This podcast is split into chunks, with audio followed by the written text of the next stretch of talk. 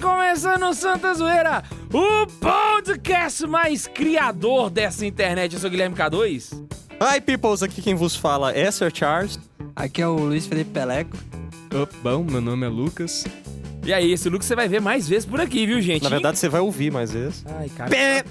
Bicho, tem quantos anos que eu falo esse negócio e eu nunca consigo lembrar do nome do Ah, jeito esse povo do design é tão visual. Ai, gente, tem quatro anos que eu não aprendo. E hoje nós vamos falar sobre aquelas coisas que são católicas e você não sabia. aqui, ó, que tem o Lucas, o Suniga, que é o Ah, estagiário. é, tem um estagiário e tem o é o Lucas, que é o infame. José de Alguma Maria. Isso aí. É o, Um varão de é o, do- Jesus. fala, é o Dr. Lucas, é o Lucas da medicina.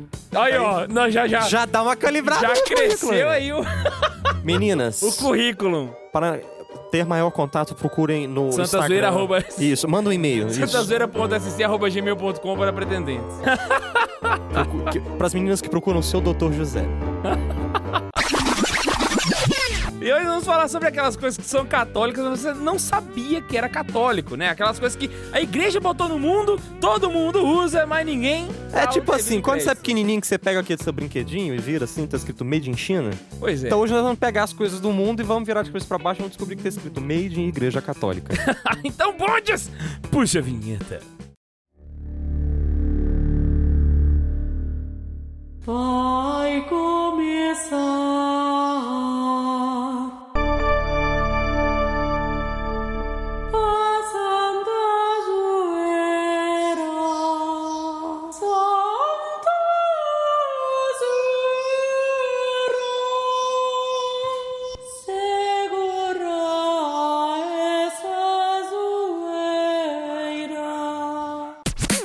E aproveitando que eu estou com esta voz maravilhosa, eu quero chamar aqui a minha amiga Fernanda para puxar os e-mails antes de entrarmos no tema. Salva de palmas!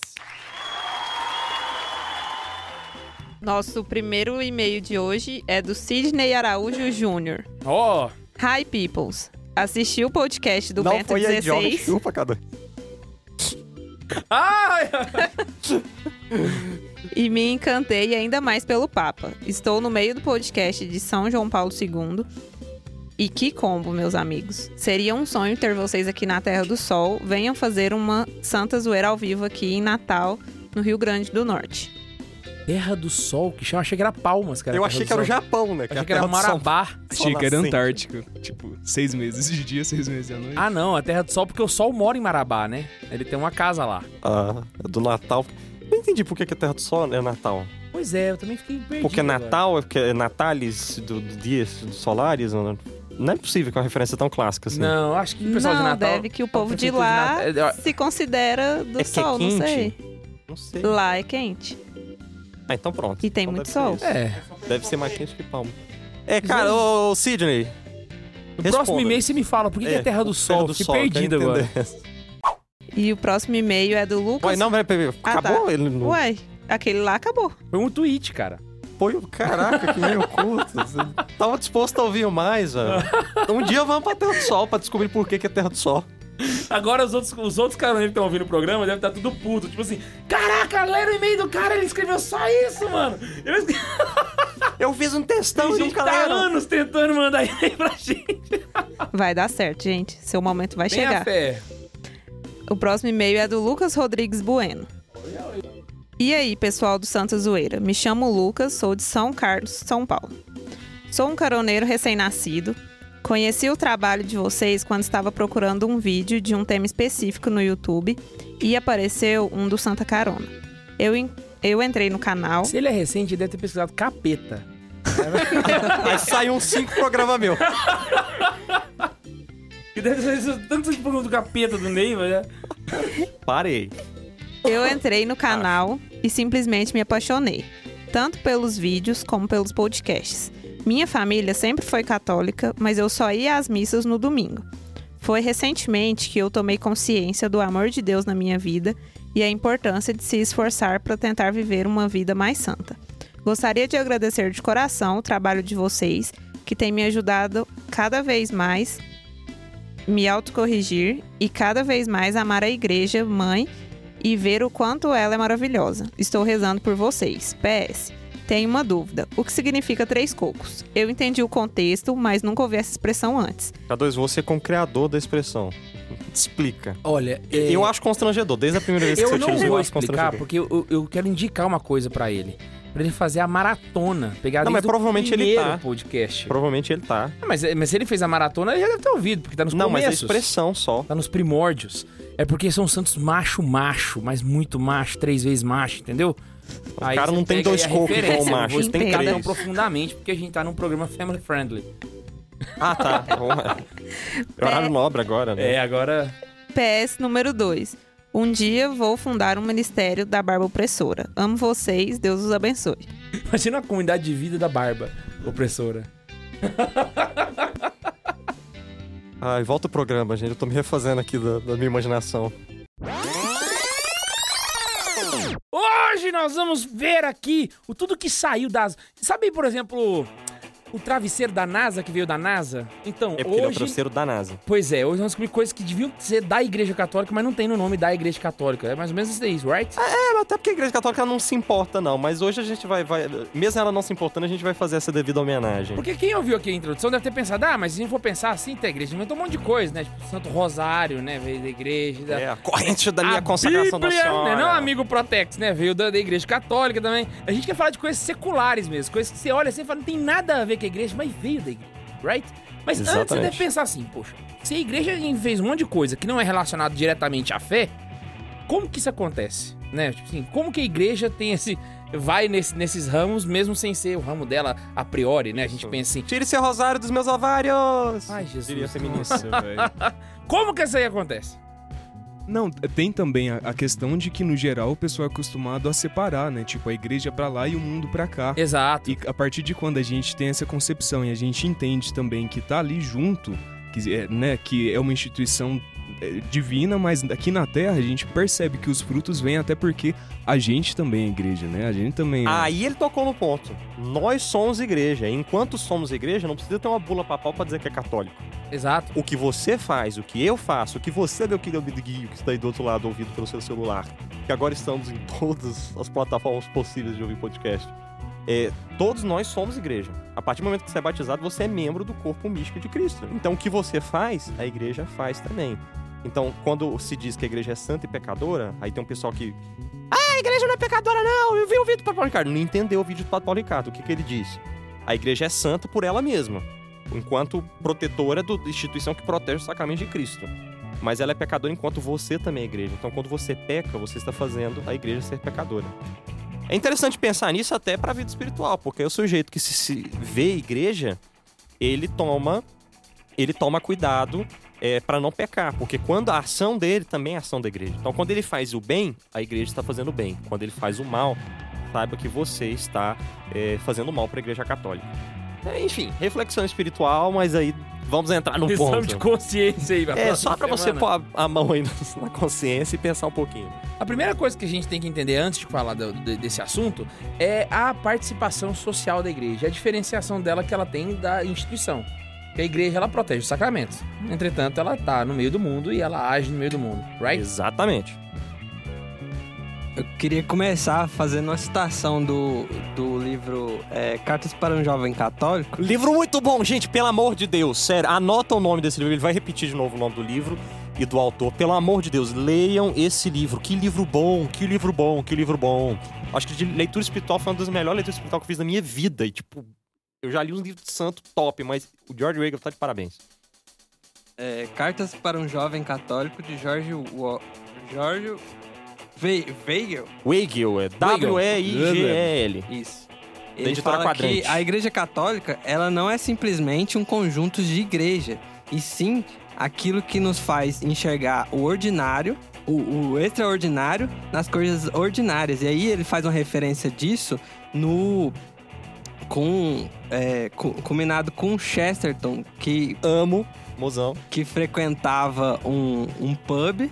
E esse pub não era católico, mas por ele estar em um local em Londres, situado perto de uma igreja, as pessoas saíam da igreja, ia para o pub e lá estava Chesterton falando um pouco do catolicismo, mas não é, explicitamente, mas do seu jeito próprio de católico. Então, muitas das ideias de Chesterton foi feita no, no pub, que é, é o World She, She- Fala aí, Neiva. Olden Cheshire Chester. É, É um trava-língua. são vários CZHs aqui. Como é que é? Repete? Olden Cheshire. O que É. é Cheshire? É o nome do pub, velho. Não fui eu que botei Mas- o nome, deixa o cara. Chester. Ainda tem, tem mais esse ainda no final. Cheese, quer dizer, cheese de, de queijo. Olden Cheshire Cheese, eu, eu não sei. Mas o nome, do- o nome do pub E existe ainda esse pub? existe, Existe. e não foi só Chester que frequentava ele. Algo, grandes escritores da literatura inglesa frequentavam esse pub em Londres, por exemplo, Charles Dickens. Bernard Ah. Shaw. E tem os lugares lá, tipo, Samuel nessa cadeira Jones. sentava Samuel Jones, nesse lugar sentava Charles Dickens. Não acredito que eu não fui lá.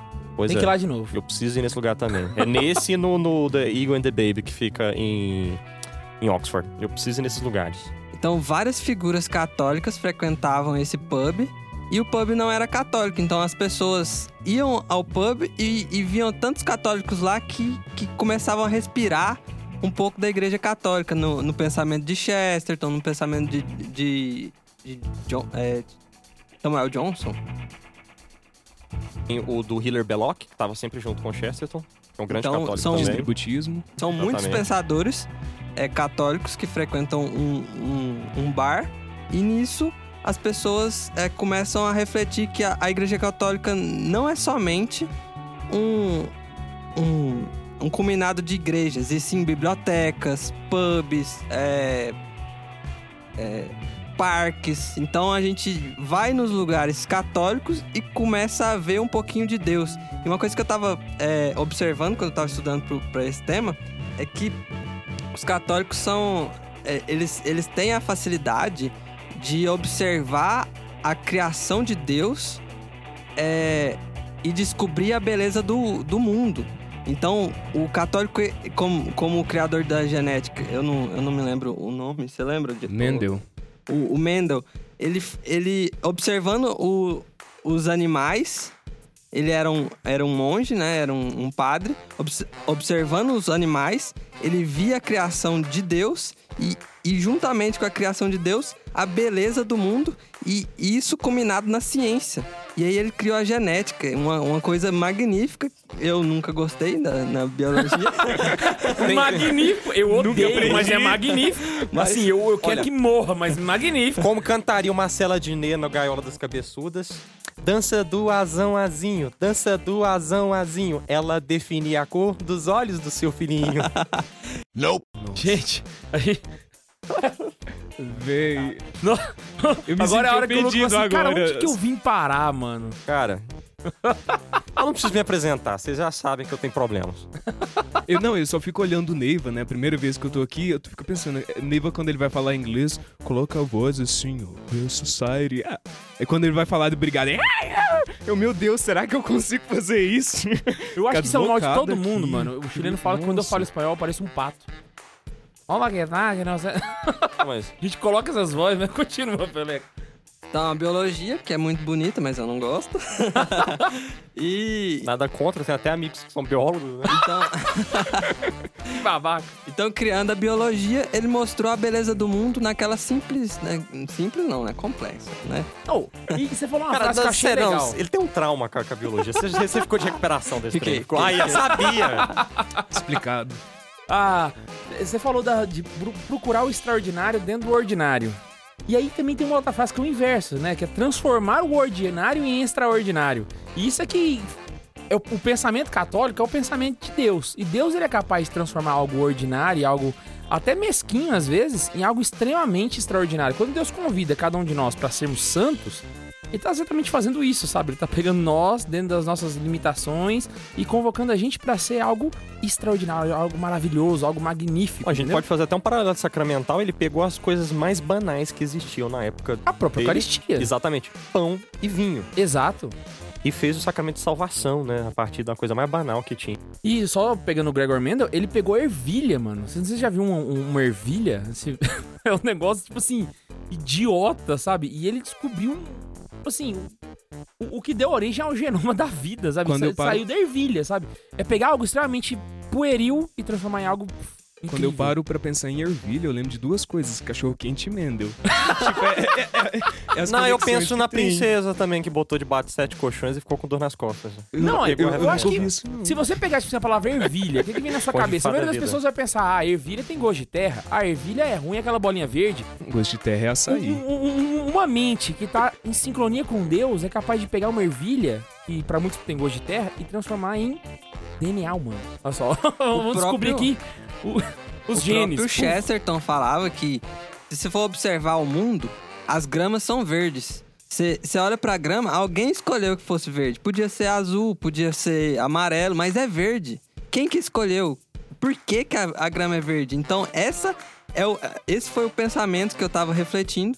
Que a, a pessoa, o, o católico, ele tem mais facilidade de olhar pras coisas e pensar: nossa, isso aqui é azul porque alguém escolheu que fosse azul. E quem é esse alguém? E ele vai nas, na- nas origens. Pois e é, descobre. ele vai mais a fundo. A grama é verde, né? Aí o, o- o católico mesquinho, ou aquela pessoa pueril, vai virar assim: ah, é verde por quê? Porque Deus quis. É. Mas o católico mais profundo, ele não vai fazer essa resposta. Ele vai fazer outra pergunta e fala assim: como que Deus fez ficar verde? Tá, que aí ele vai começar a ir atrás dessa resposta, entende? Não, e, e pegando a linha de Chesterton, né? Parando pra pe- pensar nos graus, né? Al- Alguma pessoa vai olhar e vai falar: Nossa, verde é lindo. É. Né? Então, assim, a questão também da contemplação. É, eu olhava muito, enquanto dava uma olhada sobre o tema, na questão da relação com a ciência. E também de como não dá pra gente separar e a gente colocar os avanços como se fosse tudo. Igual, é muito importante. A gente tá no mundo, é muito importante na questão da construção social, né? Tem gente que gosta de falar antropológica. Mas tá, na, quanto na questão. Ney que é falar alguma chique, coisa. tá? Chique demais, né? Tá? Gente Então, inteligentinha. ok, Então, fala. é, tem muita gente que gosta. É muito importante a gente ver da nossa história, principalmente a gente, enquanto católico, ter um discernimento, um conhecimento nesse sentido, de onde a gente veio. E, ah, eu vim da igreja católica, essa é a minha tradição, né? Essa coisa tão bonita. É muito legal a gente ter essa dimensão de tudo que veio da igreja. A questão do Mendel, a, questão dos cabras que descobriu um monte de trem muito louco, muito massa, que a gente ainda vai falar um tanto, né? Mas me veio no coração a questão da relevância. Entende? De tudo que acabou levando a história num sentido muito bonito, muito legal, que progrediu em tantos sentidos, mas do que é mais relevante, do que a igreja trouxe num sentido tão profundo e tão único que mudou toda a história da humanidade, né? Que era tudo antes de Cristo e agora é tudo depois de Cristo, né? Que é essa questão do amor, que é essa questão de simplesmente não o que foi feito, não o que foi descoberto, mas como foi descoberto e como aquele toque cristão naquilo, como aquele toque né, divino naquilo, é, mudou a realidade totalmente, mudou totalmente naquele sentido. O próprio é, Peleco, chama de Peleco, né? Mas tá bom. O Peleco falava que é, da questão da ciência. Dizem que a maior contribuição para a Igreja Católica no sentido da ciência foi justamente no pensamento, algumas coisas que estavam no pensamento cristão, de certo modo, como se fosse impregnado, né? Que, que era estava ali na essência do pensamento cristão que começou a, a fluir para a própria ciência, que é igual o fato de olharem para a Bíblia, ah, a criação e tudo mais, que a gente vê de certo modo poético, né, e tudo mais, mas olharem para aquilo e ter a dimensão de, opa, o mundo é, funciona a partir de leis, as leis da física, por exemplo. Então isso foi um boom. Dizem que isso foi muito em, em função da influência católica, né, da influência de pensamento nesse sentido.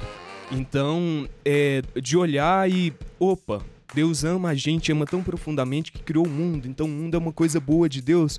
Opa, vamos desvendar. Opa, a gente quer cuidar daquele cabra que tá doente. Nossa, o bichinho tá doente. Jesus falou para acolher, é, né? Falou do bom samaritano, que foi o evangelho desses dias e tudo mais. Então, opa, vamos correr atrás de uma medicina que melhore. Teve até alguns é, concílios, concílio de, de Clermont, eu não sei falar, Letrou. Cara, na dúvida, não sabe que língua que é ler inglês. Beleza. Aí, Herman!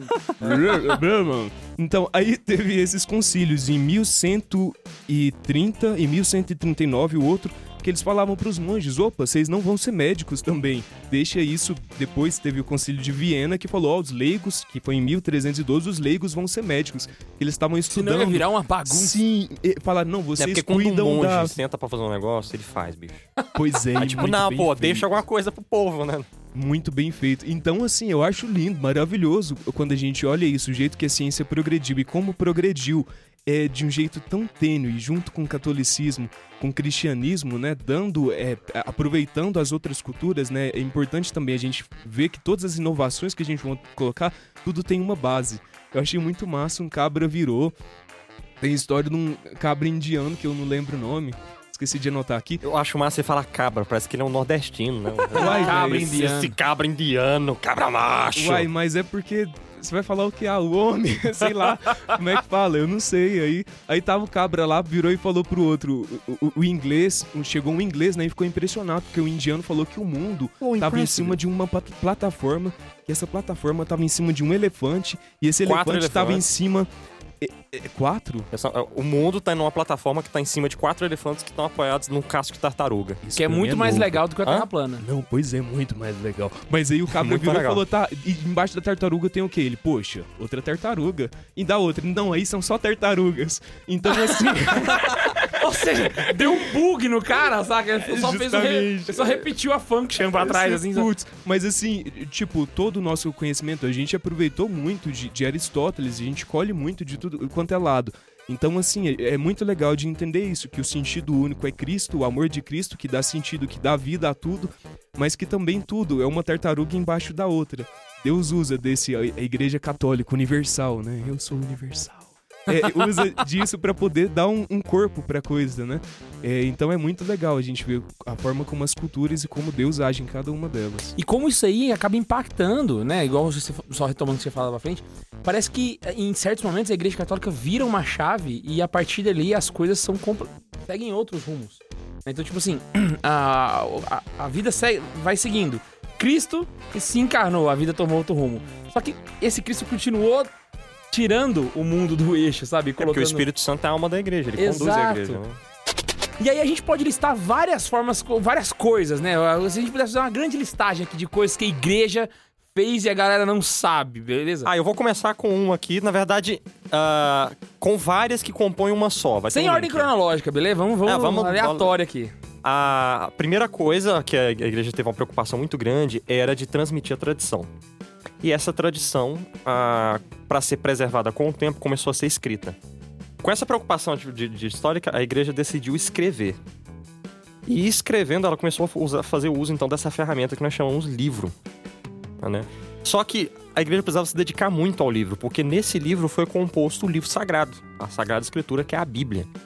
Então a igreja falou- decidiu não só se dedicar ao estudo do livro, mas virar especialista em livro.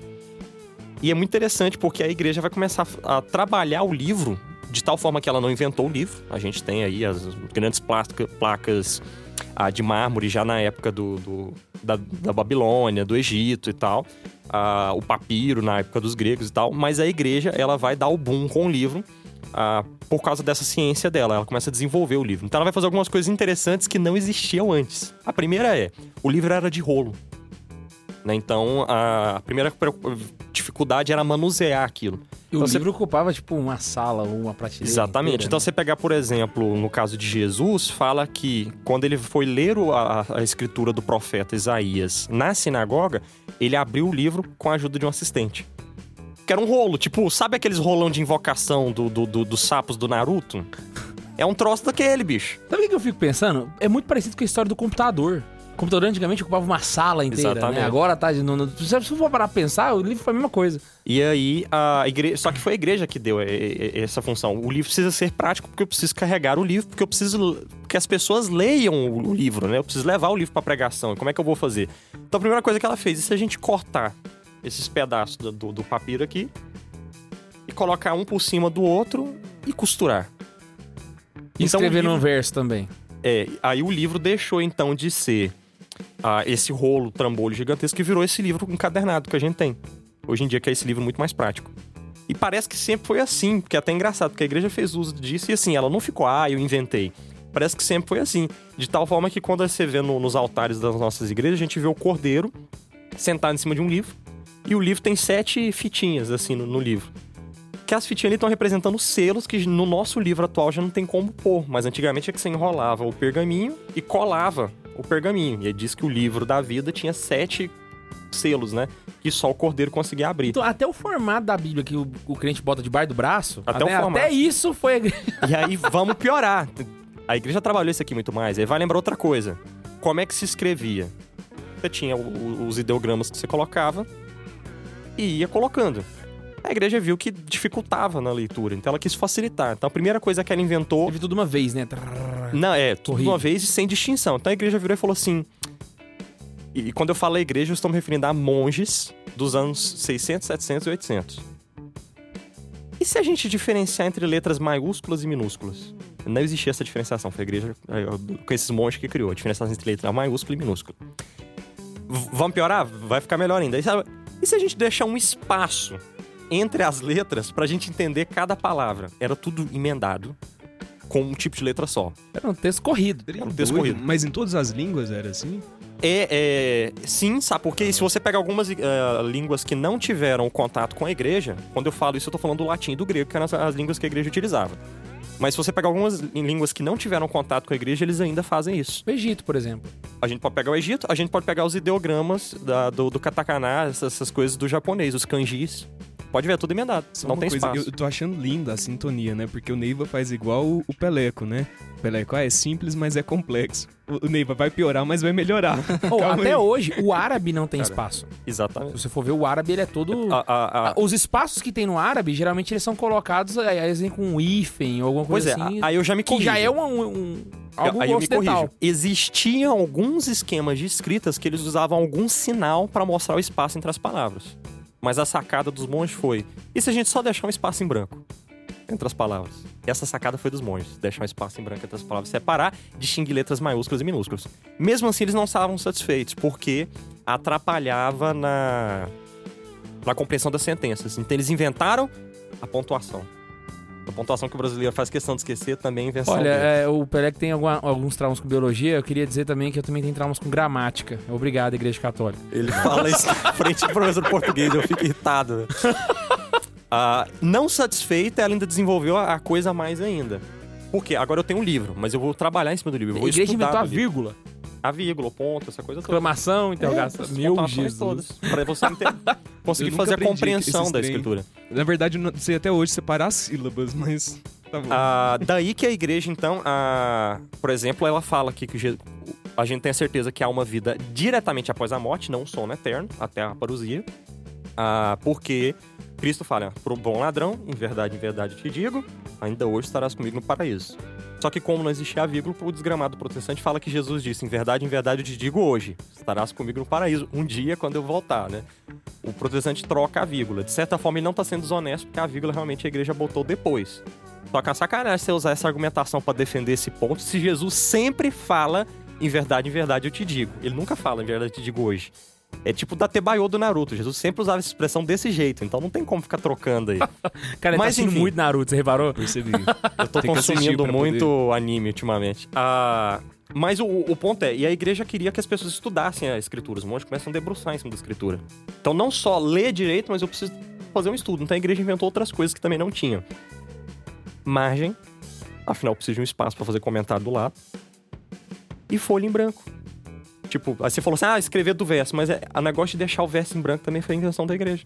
Tipo, deixa o espaço em branco para eu poder fazer um comentário depois. E é a época que vão surgir os grandes comentadores que vão ir nas obras a escrever o que, que eles pensam da o nome obra. disso é né? diagrama, né? A igreja inventou os, os diagramas. Exatamente. Então a gente pode colocar aí Onde vem a depois. diagramação. Exatamente. A diagramação vai vir da igreja de tal forma que, ah, no- já nos séculos 11 e 12, já vai vir toda a questão da iluminura. O trabalho do designer gráfico também é da igreja católica exato. preocupada em fazer aos livros. Então, a gente pode deixar aí, primeira coisa, com o carimbo aí, made em igreja católica, pá, os livros.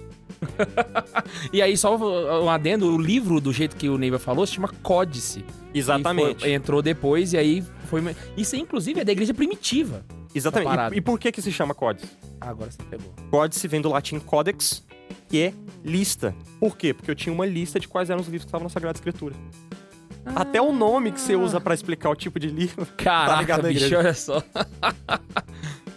Uma, uma coisa que a gente pode dar também a, pra Igreja Católica, só continuando essa parte aí de gramatical e portuguesal e, literatura Portuguesal. da, da, da, da parada, Pará. né, que eu acho que você esqueceu de citar, é que não foi uma invenção da igreja, até mesmo porque ela pegou pronto e aplicou para outras línguas, mas ela criou também toda a gramática dos pagãos.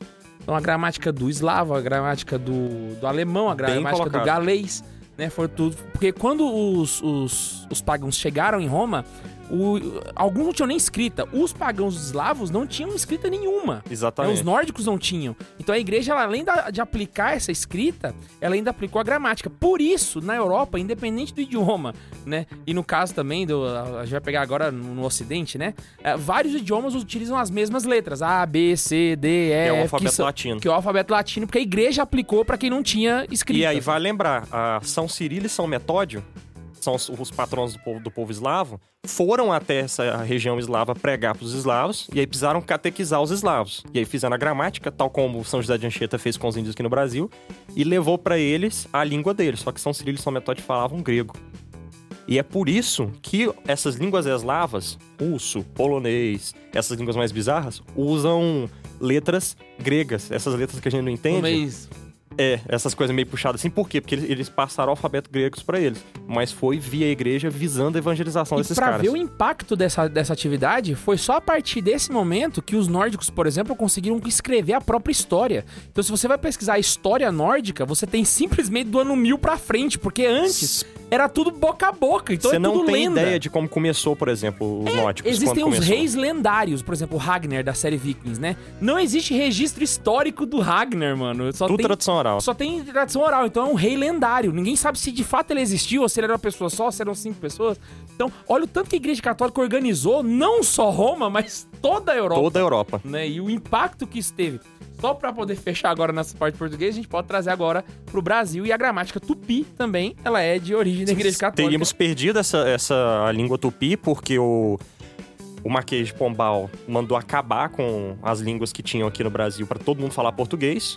E isso teria acabado se os, os mon- não só o José de Anchieta, os jesuítas, mas também, por exemplo, a- os monges beneditinos do Mosteiro de São Bento, tanto do Rio quanto de São Paulo. Ali tem muitos monges que compilaram línguas indígenas. Então tem muita língua indígena que hoje está extinta, mas a gente não perdeu porque esses caras compilaram em Muita gramática. gente fala assim, ah, a Angela Anchieta fez a primeira gramática tupi. Não, não foi a primeira, é a única até hoje. A única gramática tupi que tem foi o José de Anchieta que fez pra evangelizar os índios, mano. Olha só. E aí, o último ponto, quando os bárbaros descem para atacar Roma, né, já no final do Império Romano, ah, que é a verdadeira chamada Idade das Trevas, quando a gente fala das, das Trevas, a gente não tá falando da Idade Média, que vai vir ainda, mas é esse período de ataque do Império Romano e queda desse Império Romano. ah, nesse período, a, a cultura europeia só vai sobreviver porque está guardada nos mosteiros beneditinos. Então, obras como de Platão, Aristóteles estavam com os muçulmanos, não foi descoberto ainda, mas obras de Platão, é, obras de, de Boécia, obra, por exemplo, de Vigílio, Homero, esses grandes poetas, tudo isso estava guardado nos mosteiros beneditinos e só por isso a gente tem. Então não foi um meio de igreja católica, mas foi um by igreja católica. Bom, praticamente qualquer coisa que é relacionada à comunicação, você deve à igreja hoje. Exatamente. Vai lá, mano, Pelé Cuxo. Eu vou ser um pouco culinário, eu vou falar de algumas... Opa! Finalmente ficou mais interessante esse assunto. Porque biologia não é meu rumo mesmo, nem português, então eu vou falar de culinária. Fala de comida. Eu não, eu não tirava no- nota boa em biologia e português, mas na hora da merenda era um espetáculo. Então eu vou falar de duas coisas que eu gosto. Uma é o, capu, o capu, cappuccino e o outro é, é o Ferreiro Rocher. hum, chocolate. Então é um chocolate e um café. Combinação boa, né? O Excelente combinação. Ferreiro Rocher. Curioso agora, mano. Vai lá, vai lá. O cappuccino, ele surgiu no século XVI ou XVII, com um frade chamado é, Marco Daviano. Me Hoje, fala que ele era um frei capuchinho. Ele era um frei capuchinho. Caraca! véi, eu sabia que tinha alguma coisa a ver, mano. Na Itália, eles não conseguiam beber o café igual a gente bebe, preto. Então, esse frei, ele, ele quis aromatizar o café de um jeito que o costume de beber café se, se difundia na Café Itália. é bom, vamos fazer ficar melhor. E aí ele adicionou, Espírito magnânimo aí, ó, da Vou igreja. pôr um leitinho aqui pra ver se desce. ele adicionou leite, mel e café. Peraí, peraí. Então café com leite. Não só o cappuccino, o café com leite. É. Os Você pode- mineiros devem à igreja. Você pode ver que você não, não vai ver isso nos muçulmanos. E eu já vou contar a história do muçulmano, depois que o, que o Pelé concluir. E depois, quando, quando foi passando o tempo, o capuchinho, o capuchinho, o capu, capuchinho veio pro Brasil. Os capuchinhos e o cappuccino. É, o cappuccino veio pro Brasil. É Aí a gente adicionou o chocolate e a canela. Mas, por enquanto, o, o, capu, o cappuccino tem café, mel e leite. E ó, você vê a ordem das coisas, né? Quando é relacionado à comida, os árabes inventaram uma coisa fantástica que é o café. O católico fez ficar magnânimo, que é o capuchinho. Agora, che- quando chega no Brasil, mano, fica top. Chocolate. A gente pega o hot dog e põe purê de batata no meio. Pega o sushi e põe em cream cheese, né? é, mano, a gente A gente pega a pizza e passa o açaí pega um nela. x-tudo e põe abacaxi dentro, saca? E conforme o pessoal foi, foi bebendo esse café, eles foram é, popularizando o método é, de beber esse tipo de café. E aí o pessoal falava, ah, é o, é o café do, do, do, do capuzinho lá, do capuchinho, do, do, capuchinho. frei lá, do monge. Porque tinha e a cor aí do ficou o, o capu... Como é que fala? Cappuccino. É, Cappuccino. é, é o jeito que se fala É- capuchinho em italiano. Isso. Porque cappuccino, cappuccino... Pra ter cappuccino. Você faz assim com a mão. É, Cappuccino. um- é uma vertente né? franciscana que é famosa pelo capuz do hábito. E capuz em italiano é capucho. Então ele era o de capuz, o capuchinho. Ah, sim. Só que em italiano você fala cappuccino.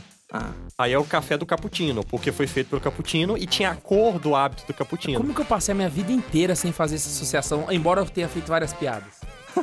Para pra pensar o seguinte. Né, mano? Outra Como eu coisa. nunca parei assim, vai, vou pesquisar esse trem, embora... Vamos lá.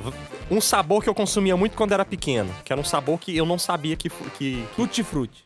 tutti frutti. Todas as frutas. É uma salada de fruta o negócio. É, mas. Quando eu era pequeno, eu, eu, eu tomava Mas sorvete tutti de fruta frutti. não tem gosto de tutti-frutti. Tutti-frutti Não, é pois mais é, gostoso. Mas o que, que é tutti frutti? Tutti Você vai frutti, achar na natureza? A, pra a mim- fruta tutti Não, não, frutti. faz todo sentido, né? Ne- Neiva, é pra mim, tutti-frutti. tutti-frutti lembra câncer. Porque é um trem muito artificial. Fica assim, velho. Não, O hoje- estudante de medicina falou. hein? Não, o pós-moderno aí virou câncer mesmo. né? É, tudo, Mas na minha tudo, época, né? eu comia o sorvete tutti frutti e tal, e eu achava muito bom. E eu queria ver a fruta, a fruta tutti frutti. E não existe, porque é tutti frutti. São todas as frutas. E, e Cara. pistache, você lembra de passarinho?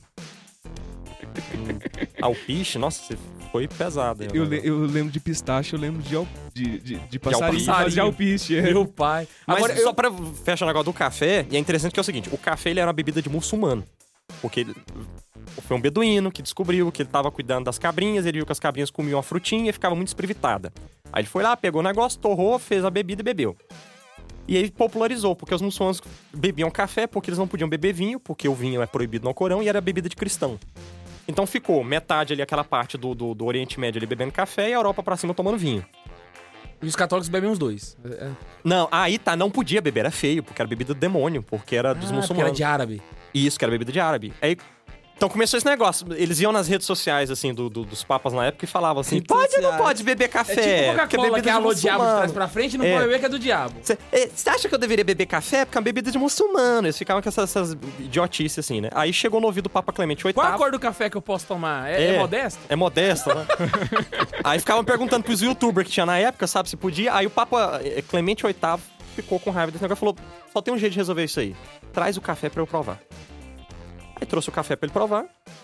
Ele bebeu. Quando ele terminou de beber, ele falou: olha. Se essa bebida é do demônio, precisamos batizá-la, porque não podemos deixar Satanás com alguma coisa, com um negócio tão bom desse. Vamos batizar o café. Aí o café ficou popular na Itália. Aí o pessoal achou que, que era muito forte a bebida do, do, do café. Aí veio o, o cappuccino. Olha só como é que teve uma história aí. Agora falando do Ferreiro Rocher. Agora Oh, essa, essa eu tô curioso, curiosa. O... Existia um cara chamado Michel Ferreiro. E ele era um italiano, mestre em chocolate. E ele era muito católico e gostava de Nossa Senhora de Lourdes. E todos os anos ele ia pra França pra visitar a gruta que Lourdes apareceu pra Santa Bernadette Berna- Subiru. Bernadette. E ele observava aquela gruta e achava muito bonita aquela gruta, uma gruta muito bonita. E um dia ele levou um diretor dele, lá da fábrica de chocolate, e mostrou pra ele o como aquela gruta era bonita. E o cara olhou e falou: Nossa, mas como a gruta é bonita. E ele pegou e falou assim: Tá vendo essa gruta? Então faz um chocolate igual ela. E aí ele pegou uma, uma amêndoa, cobriu ela de Nutella, jogou o waffle, jogou um monte de amêndoas em cima e virou uma pedra de Nossa Senhora de Lourdes. Da onde apareceu. Com essa a gente encerra o programa. Cara, Forte abraço. eu tô muito de cara. Putz, grila! Ah, e outra, e outra. Esse mesmo Mi- Mi- Michel Ferreiro, ele é dono da Kinder Ovo, do Rafaelo, Nutella. Da Nutella assim? e Cara, do faz. Ferreiro Rocher. O, o boom da fábrica foi o Ferreiro Rocher com, com a pedra de Nossa Senhora de Lourdes, que é o Ferreiro Rocher. Foi ele que inventou a Nutella também? Foi. Não, então, gente, é muita magia, porque a Nutella a gente já sabe que é cocô dos anjos, né? Não, pois é. No fim, quando, ele- quando ele Velho. terminou... Na verdade, o Ferreiro Rocher- Rocher, só uma, uma breve correção, ele não inventou o, o estilo de chocolate com avelã. Né? Ele criou a marca Nutella da maneira como ela foi feita. Mas misturar chocolate com avelã é uma prática para você perdurar o chocolate por mais tempo pro transporte durante a guerra. Isso. Pois é, mas. eu ele não eu- inventou, mas ele fez direito. Eu, nunca mais. Ele cata. Ele, ba- Nutella é o, cre- o chocolate com avelã batizado. Nossa. Mas eu nunca mais chamo essa geração de geração Nutella. Pelo amor de Deus. Não, não, não, não, não, peraí, para, para, eu só quero dizer um. Você já parou pra pensar que o Ferreiro Rocher, ele é um chocolate maravilhoso, porque ele imita a gruta de Nossa Senhora? Pois é. Ele é um, sei lá, ele é um chocolate Nossa Senhora, velho. É por isso que ele é tão bom, velho. Michel Ferreiro, Michel Ferreiro falou que qu- quando ele provou a, o- aquela maravilha, ele falou que o, Aquela maravilha é ótima. Aquela maravilha. a, o- o- a fábrica Ferreiro só fez tanto sucesso por conta de Nossa Senhora de, de Lourdes. Cara, é um milagre de Nossa Senhora de Lourdes, velho. Nossa senhora gosta de chocolate. Caraca! Não, e ela gosta muito, velho. Ela Não. pega- Eu achei que ele ia falar, quando ele provou aquela maravilha, ele pensou, ah, é o maná. Caiu do O céu. cara essa vai fazer o chocolate, aí Nossa Senhora vira e fala assim: Hum. Posso melhorar isso. Vamos botar moral nesse negócio. Caraca, Caraca, velho. eu tô- a minha cabeça agora. Nossa, muito Mind Explosion aqui.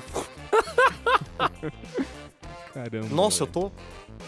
Então, já que a gente tá no, no ramo culinário, eu vou Hum, falar de uma lá também. Porque lembra que eu falei que a Europa ficou dividida em bebida de, de café e bebida de, de, de- de vinho, né? Então, aí que tá. Existe uma bebida que surgiu com os egípcios. Um, um belo dia, a criança egípcia estava fazendo um trabalho da escola. aí ele pegou um, um trigo, botou no algodãozinho, Trabalho na biologia. tampinha de, de, de Coca-Cola, pra poder fermentar no algodãozinho molhado para ele pro trabalho de biologia dele.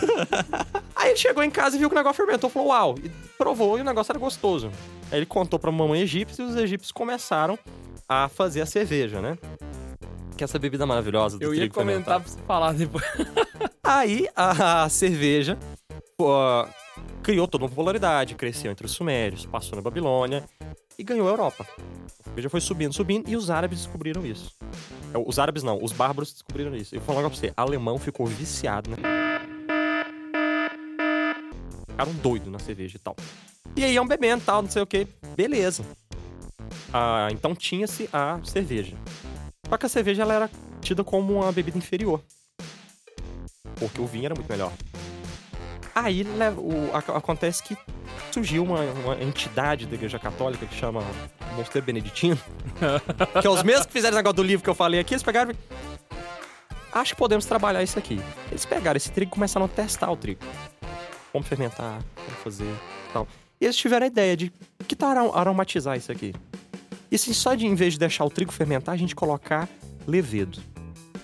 E se só em vez de deixar o trigo fermentar, a gente colocar lúpulo? A cerveja que a gente tem hoje é invenção de monge beneditino. E eu falo até de onde? É da abadia de São Galo. Aí não me pergunta por que, que tem esse nome. É a abadia de São Galo. Eles tiveram essa sacada. E eles começaram a produzir dentro do, do, do convento deles. E aí começou a se criar essa tradição de dentro dos conventos se fazer cerveja. Daí que é a melhor cerveja do mundo, aí na minha opinião. Dane-se qual é a opinião isso mundo. também. É a cerveja latrape, a cerveja trapista, que é feita pela ordem dos trapistas dentro do mosteiro deles. Então os monges eles faziam essas coisas, sabe? Ah, então ah, é até bonito porque, por exemplo, eu fui no ah, Museu da Cerveja em Petrópolis e lá vai contando toda a história da cerveja, mas quando você chega na praça principal tem uma, uma- um painel bem bonito assim de um frade gordinho de avental segurando um canecão de cerveja escrito assim embaixo uma homenagem aos monges e religiosos católicos que desenvolveram o método cervejeiro. Então, A cerveja ela não é uma invenção católica, mas tal como ela foi desenvolvida é da Igreja Católica. Não, é, um, pouca gente sabe também. Já viu, uma, já viram uma marca muito famosa de cerveja chamada Paulaner? Uhum. É, é uma marca, inclusive aqui é chique pra caramba, não sei o quê. A Paulaner, ela foi criada por monges. A, a marca de cerveja, Uhum. especificamente. Então, é- é- entraram no mercado mesmo, entendeu? Não foi só desenvolver o negócio, mas... a cerveja católica. Mas a- a- dá pra colocar até outro ponto aqui interessante, aí nível de curiosidade, né? A, a cerveja então se espalhou ali na Alemanha, foi pra Inglaterra, na Inglaterra também pirou na cerveja, desenvolveu toda essa cultura de pub, e aí ficou bem dividido. O vinho ali naquela região ibérica, Portugal, Espanha, França, Itália, são os melhores vinhos do mundo, né? O Chile foi depois uma colonização espanhola, então não entendo o que eu tô dizendo. Ah, na parte do norte você tem a Alemanha, a Inglaterra com toda essa cultura de cerveja, né? E aí o, o café arábico com toda essa- ficou dividido de jeito do cenário das bebidas. Mas por causa da a- dos monges, né? E é interessante porque uma vez o, chegaram no ouvido do uma- a ordem, eu não vou lembrar qual ordem, mas tinha uma ordem que era muito rigorosa, ah, fazia muito jejum, mas eles tomavam cerveja na quaresma. E aí chegou no ouvido do Papa, ó, se eles são tão rigorosos assim, como é que eles estão tomando cerveja na quaresma aí? Aí o que, que o Papa fez? Traz aí pra experimentar. E eles pegaram o barril e levaram da Alemanha pra Roma. Só que nesse percurso, a cerveja estragou. Quando chegou pro Papa, bebeu, bebeu e falou: Esse troço é horrível, pode deixar eles beberem na quaresma, eles estão fazendo é penitência bebendo cerveja. e aí, por bênção papal, eles poderiam beber cerveja na quaresma e continuaram produzindo Meu cerveja. Jesus Eu queria falar de uma, de uma expressão popular aqui do Brasil, que é, que é muito, muito legal essa, essa história. É até engraçado. É aquela expressão de quando alguém passa o tumé no C, quando alguém passa a perna no C, que é o conto do vigário. Caiu no conto do vigário. Em Ouro Preto existia duas paróquias, Pilares e Conceição. E nessas duas paróquias existiam dois vigários. Chegou importado de outro país uma, uma imagem folhada a ouro. E não se sabia para que paróquia que chegou. E um dos vigários, muito inteligente, teve a seguinte ideia: vamos amarrar essa, essa imagem num burrinho. Para onde esse burrinho for, é, da, é dessa paróquia, a vontade de Deus. Antigamente se resolvia de um jeito tão legal, né? Imagina todo mundo na praça pra assistir um- Parado, velho. Com a imagem. Hoje em dia abre um processo, é tão chato, velho. Hoje é tudo a justiça. Lá na época abriu, botar o burrinho. E aí se soltou o, o burrinho e a- o, o burrinho foi pra, pra bendita paróquia de Pilares, que era a, a paróquia do vigário que teve a ideia. Passou-se um, um- um tempo, os, os fiéis da, da igreja de Pilares descobriram que o burrinho que, que foi pra igreja de Pilares era do, do vigário. E aí surgiu a, a expressão, é, caiu no conto do vigário. E é por isso que hoje em dia tudo a gente resolve na justiça mesmo. Vixe. É explicado. Mas você falando de coisa que o catolicismo pegou e elevou a outro nível, uma delas, né, vou puxar um pouquinho pro meu lado aqui, é o hospital, velho. Porque, tipo, o hospital do jeito que a gente conhece hoje, ele é muito católico. Ele veio muito em função da igreja católica, né? Tanto que tem alguns historiadores que falam que o primeiro hospital foi o Hospital de São Basílio, em 368, depois de Cristo, lógico, né? Que se tem São Basílio, só pode ter sido depois de Cristo. Mas aí o que que acontece? É, o pessoal já fala que há milênios tinha alguma coisa que parecia hospital, mas não era, velho. Tipo, tinha o Templo de Saturno, lá no Egito, por exemplo, mais de 3 mil anos atrás. Então o pessoal falava, ah, é um hospital. Não, não, não é o hospital que a gente conhece como hoje. É, foi realmente fundado, criado pela Igreja Católica. Na Babilônia, por exemplo, era muito legal que na época já tinha. Os médicos tinham uns cabras que tinham aprendido uns trem, assim, legal, né? Tipo, passar fezes na ferida. né? Tinha umas coisas doidas, né? De superstição também. Mas era bem ligado. Tanto que no Egito o médico era considerado sacerdote. Mas lá na Babilônia, por exemplo, eles tinham o costume de a pessoa estar com alguma enfermidade, ela ia no mercado. Quem falou isso foi Heródoto, um grande historiador. Ela ia no mercado, no mercadão lá, e todo mundo que passava por ela tinha que questionar, qual, interpelar qual que é a doença dela.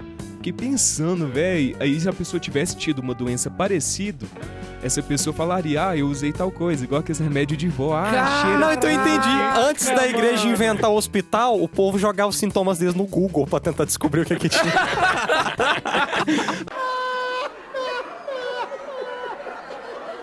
Oh, mas eu, eu fico, eu fico assim, Mas tipo, então essa tradição do pessoal fazer, ah, toma um chazinho de tal coisa. Então, fulano lá na minha casa, lá, tomou... Gente, Oh, não, não foi a é- igreja que isso- inventou isso, isso. isso é histórico, É, a- a desde coisa os de- babilônios, ó. Mas aí o que que Era acontece? as Eu fico pensando, e todo mundo era obrigado a interpelar. pensando em cabra que tinha doença, tipo, um trem assim meio constrangedor. Todo mundo que passava falar, e aí, meu filho, o que é que você tem? Tô o cara tem que fimose. falar. pois é. Cara, é o Google, velho. Você joga lá no Google e vai ler o seu chat, o Yahoo Respostas. Seu estômago estourou. no Google, não tem como você não ler e... Não terminar Morri. com câncer. Morri. Não, e o pior é que o Google ainda mudou. Ele colocou um, um negocinho lá do, do Albert Einstein agora pra dar informação pra você não ter que pegar num site qualquer. Mesma coisa, você lê, mas, véi, morri, mano. Câncer, já era. Já, já, Pois é, velho. Mas assim, até a própria, quando a gente vai falar de algumas coisas tão antigas e tão básicas, né? Igual saúde, é até meio complicado a origem das palavras. Igual eu falava agora de ciência, a palavra cientista é nova, é do século XIX. Mas então hospital vem de hospitales. Eu aprendi com, com Neiva, né? Falar hospes. Não sei como é que fala. Hospes. Não, se for em inglês é hospitalis. Hospitales. Hospitals. Vem do latim. Não, Mas é aí- Hospitales. É, Hospitales. que vem de, que vem de hóspede. Então as pessoas, na verdade, elas ficaram. Hospício também vem disso, mas o hospício é, diz respeito a gente que tinha alguma doença que era incurável, geralmente mental, né? Mas eram umas casas de assistência aos peregrinos pobres e enfermos.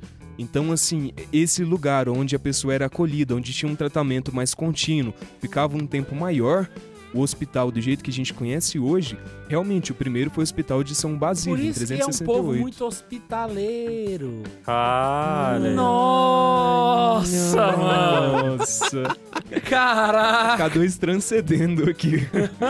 Não, e era tão ligado à igreja que Henrique VIII, uma das caganças que ele fez foi é, ordenar no século XVI a, a medicina. Os próprios hospitais tiveram um pouquinho de decadência que ele ordenou que os hospitais católicos fossem ou secularizados, ou fossem do Estado, ou destruídos, porque os hospitais eram vinculados à igreja. Tanto que a Ordem do Espírito Santo, em 1145, foi, foi criada, né? Em dois séculos, ela construiu 900 hospitais. Então, assim, é uma coisa muito relacionada. Tanto aqui no Brasil, eles falam da Santa Casa de Santa Casa de Misericórdia. Misericórdia. Então, assim, a questão é que sempre tem aquele. Tem o católico que é exagerado, ah, tudo foi a igreja que criou, não sei o que lá. Porque tem uns doidão que viram e falam, não, não tem nada a ver com vocês. Eu fui ler um livro, é, uma uma parte de um livro, né, que falava sobre a história da igreja, lá no site do governo, né, livro 568 páginas. Aí os cabras vai falar do hospital, eles falam, não, mas dizem que o hospital foi a igreja que criou, segundo fulano, Larousse, sabe como é que fala, de, né, do século 20. É, Larousse. Aí dizem que foi esse cabra que. é, foi a igreja católica que inventou, né? Esse cabra fala. Daí eles falam, não, mas já tinha o templo de Saturno. Aí eles voltam em 3 mil anos, vêm pra mil anos e Você etc. prefere falar que foram os egípcios e os gregos que inventaram do que os cristãos. Justamente, aí eles virem falar porque tinha os templos, eles contam a história de Hipócrates todinha, conta a história dos médicos, mas não, no fim a gente tá aqui fala, pra falar do hospital, né? Então, origem do hospital. E volta pra igreja católica, né? Não tem Não nem tem como como. não Os voltar. cabra. Mas é muito relacionado, muito Mas interligado. ligando da mesma forma, porque assim, a ordem da- do, do, do Senhor é que você cuide do, do estrangeiro, então você acolhe o peregrino, né? Mas que você também cuide do doente e zele da viúva e do órfão. Então, nessa pegada, a, a igreja desenvolveu a, a própria pousada de re- receber os hóspedes, a pensão, o hotel, porque você tinha muitos peregrinos fazendo ah, o caminho para Roma, então ele parava na sua cidade para pernoitar e como é o irmão na sua fé, você recebe em casa. Dessa noção também de hotel veio da igreja. Como a igreja tinha que acolher, então, as viúvas e os viúvos, então, a igreja também criou, durante a Idade Média, o asilo. Como a igreja tinha que proteger os órfãos, a igreja também criou o orfanato. Geralmente eram... Daí que a gente tem a típica imagem do orfanato da freira, cuidando das crianças. Que foi a igreja Madeline. que protegia... Madeline. que era a igreja que recebia essas crianças. Então, essas instituições todas de, de amparo social são invenção da igreja E católica. criação do orfanato ali, claro, Marcelino põe vinho pra mostrar. Ah, e ainda a gente pode colocar também nessas instituições a universidade, ah, mas isso aí era certeza que ia aparecer. que surgiu a partir das escolas. A pessoa vai falar, ah, mas não é, porque surgiu com a- as escolas palacianas e tal. Não foi depois que foram os mosteiros que desenvolveram e tal. É, mas as escolas palacianas eram só para os nobres, feito por Carlos Magno, que queria fazer, eh, criar um reino católico. Ah, mas quem ele chama para dar as aulas? Poteriúge, né? Então, padres. Então, sempre os padres estão ali. E aí, já que eu tô falando de universidade, eu queria voltar num ponto do livro que eu esqueci. que Tinha mais uma coisa do livro que a Igreja Católica que fez. Antigamente só se fazia leitura em voz alta. Ler era conseguir ler em voz alta. A leitura só na cabeça que a gente faz no quarto quietinho foi invenção dos monges irlandeses. Precisavam ler a Bíblia cada um na sua série em silêncio. Não se fazia isso. Meu Deus. É. Né? Só mais essa. Então, Ah, pensa que universidade. saco também, né? Você ficar lendo em voz alta, todo mundo ah, viu? Mas era de jeito. Então, por exemplo, tanto que livro você se lia, ou você lia pra plebe, na, na- uma leitura de diversão na praça pra todo mundo em voz alta, ou você contratava um leitor pra ler na sua sala. Todo mundo usava audiobook na época. Ah, mas essa ideia de ler só pra você fazer suas meditações ler na sua cabeça, essa leitura só com os olhos, essa prática que a gente aprendeu já na escola, foi a Igreja Católica que inventou pra você ler a Bíblia sozinho.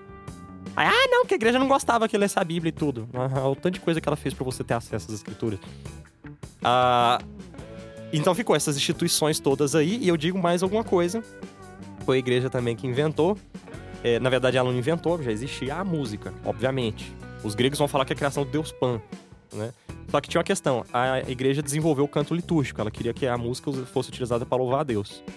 Só que de um mosteiro pro outro, a ordem meio que se bagunçava da música. Então ele precisava, a igreja precisava de alguma coisa que ensinasse corretamente aquela música sem eu ter que levar um monge pra tocar. Né, a música pra ensinar eles lá, que senão toda vez eu tinha que ficar pegando o Padre Zezinho e remanejando ele no lugar pra ele ensinar todo mundo a cantar. Como é que eu vou fazer então? A igreja inventou a partitura. É isso que eu ia falar, o registro musical da, da melodia. Porque o registro da letra é uma invenção dos trovadores. Mas o registro da E melodia. também são medievais do contexto católico, mas Sim. não precisa entrar nesse detalhe. Mas aí a- o, o registro da melodia, né? Da, da- do tempo, né? Isso aí aconteceu. Exatamente. E aí a gente pode colocar aí ah, tanto essa linha de pentagrama para fazer a contagem e tudo, mas a própria noção das notas. E a pessoa vai me dizer, por, por que, que chama Dó, Ré, Mi, Fá, Sol, Lá, Si, né? Porque ah, o, o monge que desenvolveu isso, eles, que é, ele se inspirou né, num cântico que tinha de louvor a São João Batista. E o cântico era Ut queant laxis ressonare fibres, mira gestorum, famulituorum, solve polluti, labireatum sancti Johannes. Então, o que que esse canto quer dizer? Para que os teus servos possam cantar as maravilhas dos teus atos admiráveis, absolve as faltas dos seus lábios impuros, São João. Você não pegou aí Oração, ouvindo, né? O início de cada frase é o Dó, Ré, Mi, Fá de novo. Exatamente. Então, teve- tiveram algumas mudanças. A primeira é ut, ele achou que não ficava bom e depois trocou para dó, mas de início era ut. Então, ut queant laxis, ressonare fibres, mira gestorum, Mi, famulituorum, Fá, solve polluti, Sol, labireatum, Lá. Sancte Ioannes. Sim. Que é Sanct Io, São João, né? Então, Ioannes, San S-I, né? Sanct Ioannes. Aí ficou Si. Foi daí que Podia veio. ser Dó, Ré, Mi, Fá, Sol, Lá, Sá. Nossa, velho. San, né? Que é Sancta, Dó, Ré, Fá, É. Sol, San. Dó, Ré, Mi, Fá, Sol, Lá. E aí ficou o Si de Johannes. Lembrando Ah. que o Mi e o Si não tem sustenido, tá? É, isso aí. A igreja, então, fez essa marcação pra poder. Então, a partitura de música, se você é músico, você também deve à igreja católica essas notas, essas Então coisas será todas aí. que, que por isso que a Igreja Católica ela é chamada universal? Porque ela abrange um monte de coisa na vida do, do ser humano? É, se você for ver, por exemplo, é Existem coisas que não foram invenções da igreja, mas se a igreja não tivesse incentivado incrivelmente, talvez a gente não teria da mesma forma. Por exemplo, a, um investimento nas artes, que aconteceu no período da Idade Média, né? Até o próprio surgimento do, do renascentismo e a manter o, o renascentismo enquanto demanda, não dinheiro, mas demanda. A gente vê igreja católicos que- hoje em dia que criticam o renascentismo, ah, enquanto ah, abriu pro homem, esqueceu Deus, é um problema, não sei o que.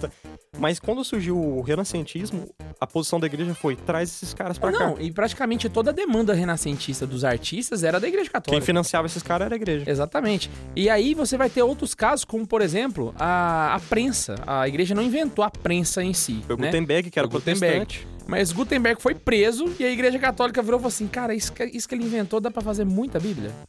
Vamos pagar a fiança dele. A igreja pagou a fiança do Gutenberg. Daí que a, a primeira coisa, na verdade, que Gutenberg imprimiu foi uma Bíblia, né? Exato. Protestante, mas uma Na Bíblia. verdade, não foi, na verdade, não foi uma Bíblia, né? Ele, o pessoal chama Bíblia de Gutenberg, mas na verdade é só um trecho do livro de Hebreus. Né? E aí foi o primeiro impresso na prensa. E a igreja foi o que deu, de fato, um- um- uma utilização bem, assim, a larga escala da prensa, que é o que deu origem aos jornais, revistas, etc., que a gente tem Não, hoje. e outra coisa também, tem um dilema sobre quem criou o primeiro relógio mecânico.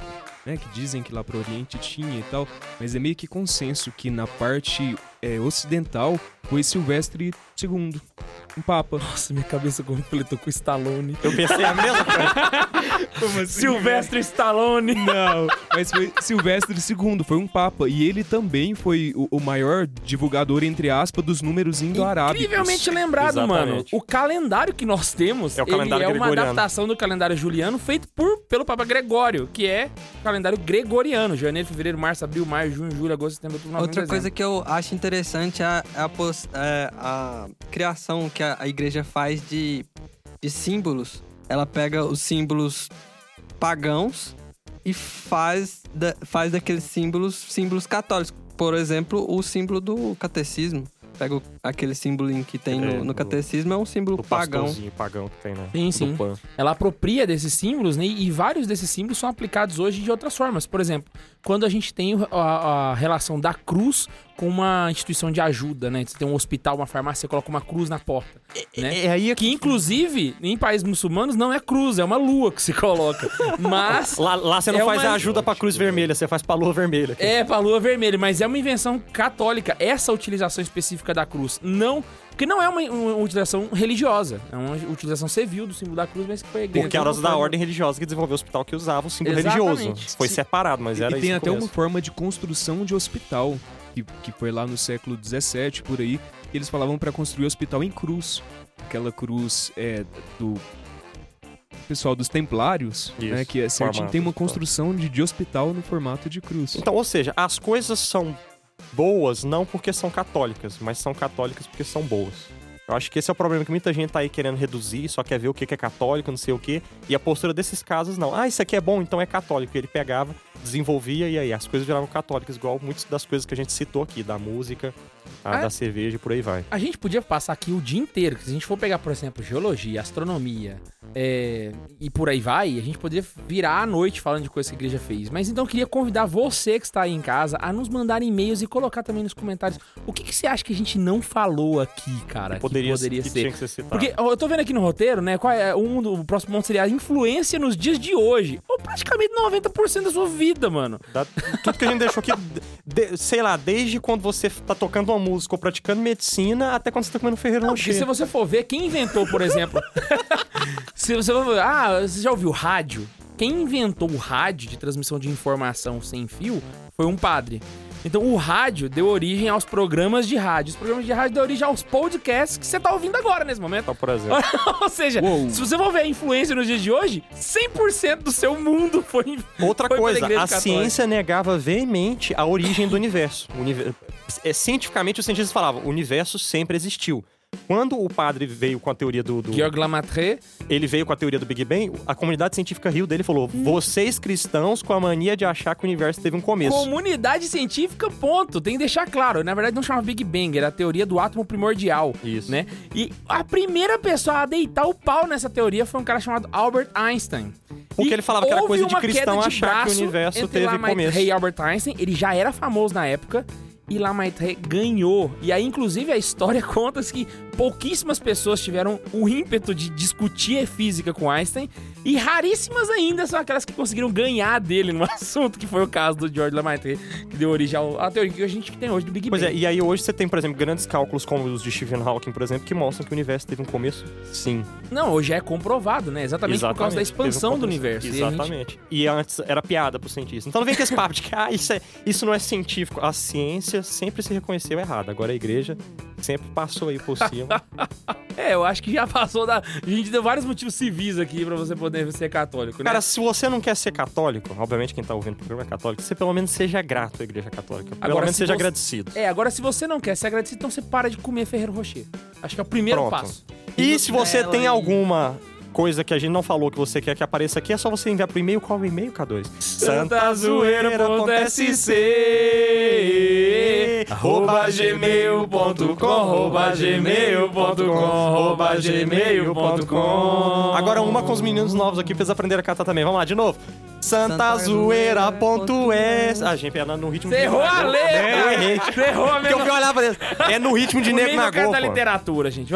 Pois, santazoeira.sc vocês. Arroba gmail.com, arroba gmail.com, arroba Onde eu vim gmail.com. meter? O que, que é isso? Pois então, eu espero que você tenha gostado. Se você gostou, não esquece de deixar seu comentário aqui. Compartilhar pros seus amigos, principalmente aqueles que não são católicos, pra eles saberem o tanto que a igreja tá presente no, na- no dia a dia deles, 24 horas por dia. E a gente se encontra aqui. Beijo no coração e. Tchau!